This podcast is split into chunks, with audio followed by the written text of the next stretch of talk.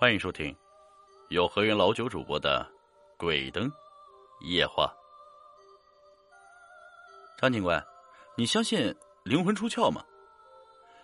在玉真科的讯问室里，始终低头沉默的陆阳冷不丁扬起他那张憔悴苍白的脸，紧盯着我们。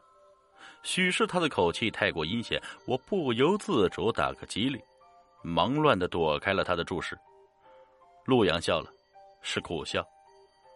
我看得出啊，你相信。请别转移话题，你应该明白我来的目的。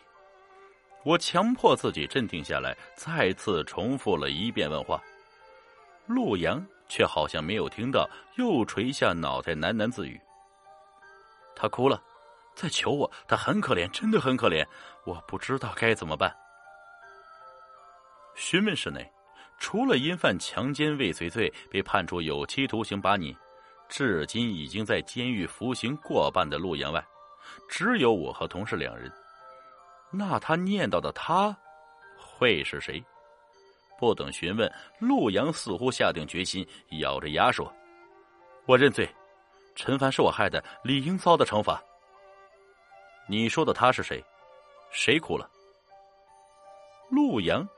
转移视线，看向墙角，定定的瞅了足有半分钟，才开了口：“是我爹，他就站在那儿，站在你身后。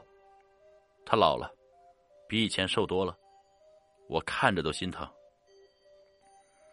我和同事几乎同时扭转头，墙角空荡荡的，什么都没有。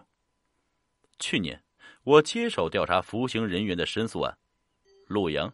现年三十八岁，家住古阳镇，上有老父亲和一个哥哥陆耀阳，妻子叫吴梅，女儿叫陆怡，正读高中。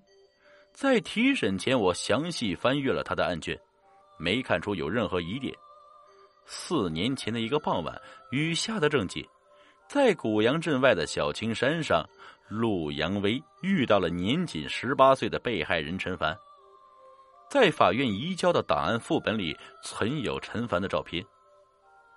女孩子个头不矮，模样清秀，再加上被雨浇的湿透，身段自然更加诱人。陆阳邪念顿生，死死抱住陈凡，欲行不轨。眼瞅衣裙被撕碎，陈凡拼力挣扎，大声呼救。毕竟都是同村人，陆阳怕了。正迟疑该不该放过他时，陈凡猛力顶中他的下腹，随后跌跌撞撞往山顶逃。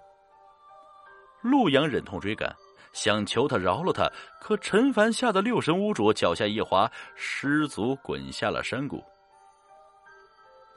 据陆阳为供认，事发后他也跟到了谷底，见陈凡的头部磕上岩池，人也没了气儿，他当场就懵了。至于是怎么逃回家的，他半点都记不起来。但他满身泥水的狼狈状被四五个村民瞧在了眼里。由于啊，陆阳供认不讳，又有证人证言，这桩强奸案很快审结。可就在不久前，妻子吴梅探监哭着走后，陆阳吵闹着要翻案，说他是清白的，陈凡不是他害的。眼下，既然他要认罪，申诉案也该了结。我和同事起身要走，却听陆阳吞吞吐吐的说：“张警官，你能去古阳镇看看我的妻子和女儿吗？他们过得很苦。”我斜瞥着他，心说：“被害人陈凡和你女儿差不多，你怎么忍心下得去手？”对不起，我没功夫。陆阳似乎看破了我的心思，一时间泪如决堤。小姨，爸对不起你，爸真不是人。两天后，我走进了古阳镇，敲开院门的那刻，我愣了神。陆阳的妻子吴梅虽说隐已至中年，可身段依旧苗条，皮肤白皙，在山乡绝对算得上是百里挑一的美人胚子。家有如此漂亮的老婆，还去强暴别人，陆阳若非色鬼上身。那就是混蛋透顶。说明来意，吴梅凄然一笑，说：“小姨去看她爷爷了。”话刚出口，忽听院外传来一阵呜呜大哭声。妈，他们又打骂我了。东哥也不管，我要离开古阳镇，你快带我走吧。泪流满面冲进院子的是个发育的像花儿一样美的女孩，她一头扎进吴梅的怀里，直哭的是肩头乱颤。这个女孩，便是陆阳的女儿陆怡。陆怡说：“她爷爷已经昏迷了三天三夜，恐怕挺不过今晚。那几个欺负她的人是镇上的无赖，嬉皮笑脸，连住她，动手动脚，说要向他的老爸学习。”吴梅越听越气。抄起铁锹，正要往外冲，又一声惊天动地的哭嚎声骤然响起。陆阳的父亲死了。从古阳镇回来，我再次提审了陆阳。陆阳满眼都是血丝，情绪也异常烦躁。我爹死了，对吧？我不由得心头一紧。你是怎么知道的？昨夜，他来过。陆阳，你请不要故弄玄虚。我发出了警告。陆阳咬的嘴唇都渗出了血，继续自说自话。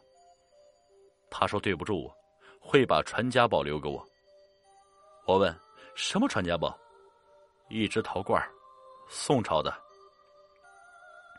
陆阳苦闷万分的摇摇头，求助似的看着我。我不要什么古董。张警官，求你告诉我，恩情能交换，能还完吗？在古阳镇，我听说陆阳并非是陆耀武的亲弟弟，他是从小青山捡来的，捡到他的时候还没满月，瘦的仅有巴掌大。如果不是养父母怜惜他、疼他，别说长大成人，娶妻生女，没准儿早做了山野孤魂。说到这儿。街坊们一个个是恨得咬牙切齿，是没想到，老两口含辛茹苦，扯的却是只披着人皮的狼。在老家有这样一句话：“老儿子大孙子，老爷子的命根子。”哎，我终究是捡的，不是老儿子，也不是命根子。叨叨咕咕的说着，陆阳重重捶了下脑门：“爹。”你放心走吧，八年换三十四年，咱爷儿俩扯平了。八年是陆阳的刑期，三十四年是他在陆家生活的年头。莫非这里面真有什么不可告人的隐情？老儿子，我还得去一趟古阳镇，但让我万难料的一桩更为诡异的事件，正在守灵夜悄然上演。陆阳和大哥陆耀武各自盖上了新屋，老爹单独住在老宅里。去世的当夜，陆东哭的是灵涕如雨，执意要为爷爷守灵。午夜时分，等众人散去，陆东爬起身反锁上门，冲着棺材开了枪：“爷爷，咱家的宝贝呢？我可是老陆家的独苗，你不留给我，留给谁？”屋内灯光暗淡，寂静无声。陆东东瞅瞅西望望，抬腿从棺材上跨过去，直奔爷爷的火炕，三下两下扒掉炕砖，刚摸到陶罐，手机突然嗡嗡叫了起来。陆东顿时害得头皮发麻，摸出手机只瞅了一眼，便妈呀，大叫着瘫倒在地上。来电显示是爷爷的电话号码。爷爷，你别吓唬我，等找到宝贝，我。我给你烧一大堆的金山银山、豪宅宝马。天，棺材里有响动。陆东听得毛骨悚然，那悉悉嗦嗦的动静，如同爷爷在翻身要爬出棺材。守灵夜发生的这一幕，是我在抵达古阳镇，跟当地警方查看现场后想象出来的。之所以惊动警方，是因为陆东被吓得大小便失禁。疯了！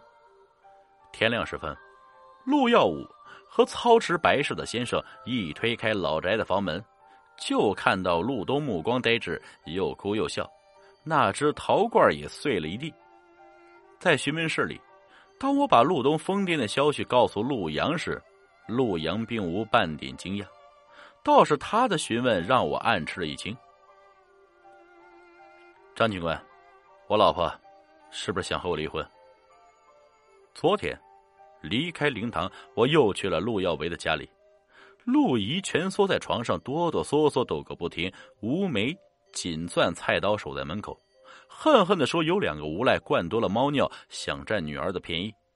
若非他豁出命要剁了他们，后果不堪设想。”临滚蛋前，那两个无赖声称陆东欠了他们的钱，并许诺让他们玩玩水灵灵的妹子陆怡，从此抵债。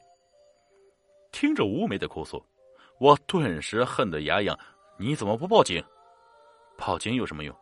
我是强奸犯的女人，她是强奸犯的女儿。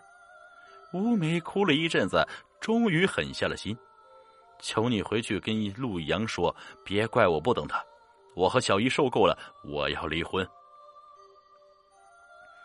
听着听着，陆阳豁的站起，扯着脖子喊：“我不是强奸犯，我不离，爹。”我欠你的，下辈子再还。张警官，伤害陈凡的是陆东那个杂种。没多久，古阳镇强奸案的真相便水落石出。自从得知自己是弃婴那天起，陆阳就常去小青山转悠，在他被遗弃的地方坐一会儿。那天他撞见子，撞见了侄子陆东，丑事尽管如此，他还是将陆东跑丢的鞋子埋进了山旮旯。随后，他找到躲进老宅的陆东，大骂他畜生不如。老爹就这么一个孙子，万一进去再出点啥事老陆家可就断子绝孙了。捶胸顿足、气晕又醒来后，老爹扑通跪在了陆阳的脚下。三十四年养育之恩大过天，命都是养父母给的。蹲几年大楼又如何？经重审，陆阳由主犯变成了从犯，刑期也大幅度缩减。释放那天，他一再向我道谢。我问：“你相信灵魂出窍吗？”我信。老爹昏迷那几天，他几次来看我，说他老糊涂了，对不住我。说着，陆阳压低了声音：“可能。”他对大孙子太失望，才吓疯了他。我笑笑，我相信报应，吓疯他的不是你父亲，是你大哥和你父亲养的猫。我没撒谎。陆老爷子去世后，大儿子陆瑶留下了他的手机。守灵夜，他担心陆东睡觉，就用老爹的手机给陆东打去了电话。堪称不可思议的是，谁也没留意。陆老爷子养的那只猫，竟在封棺前神不知鬼不觉的溜了进去，一直乖乖的趴在陆老爷子宽大的寿衣里。而对陆阳几次看见老爹站在面前，老泪纵横的说法，我不置可否。本集故事播讲完了，感谢各位听众的收听，我们下期再见。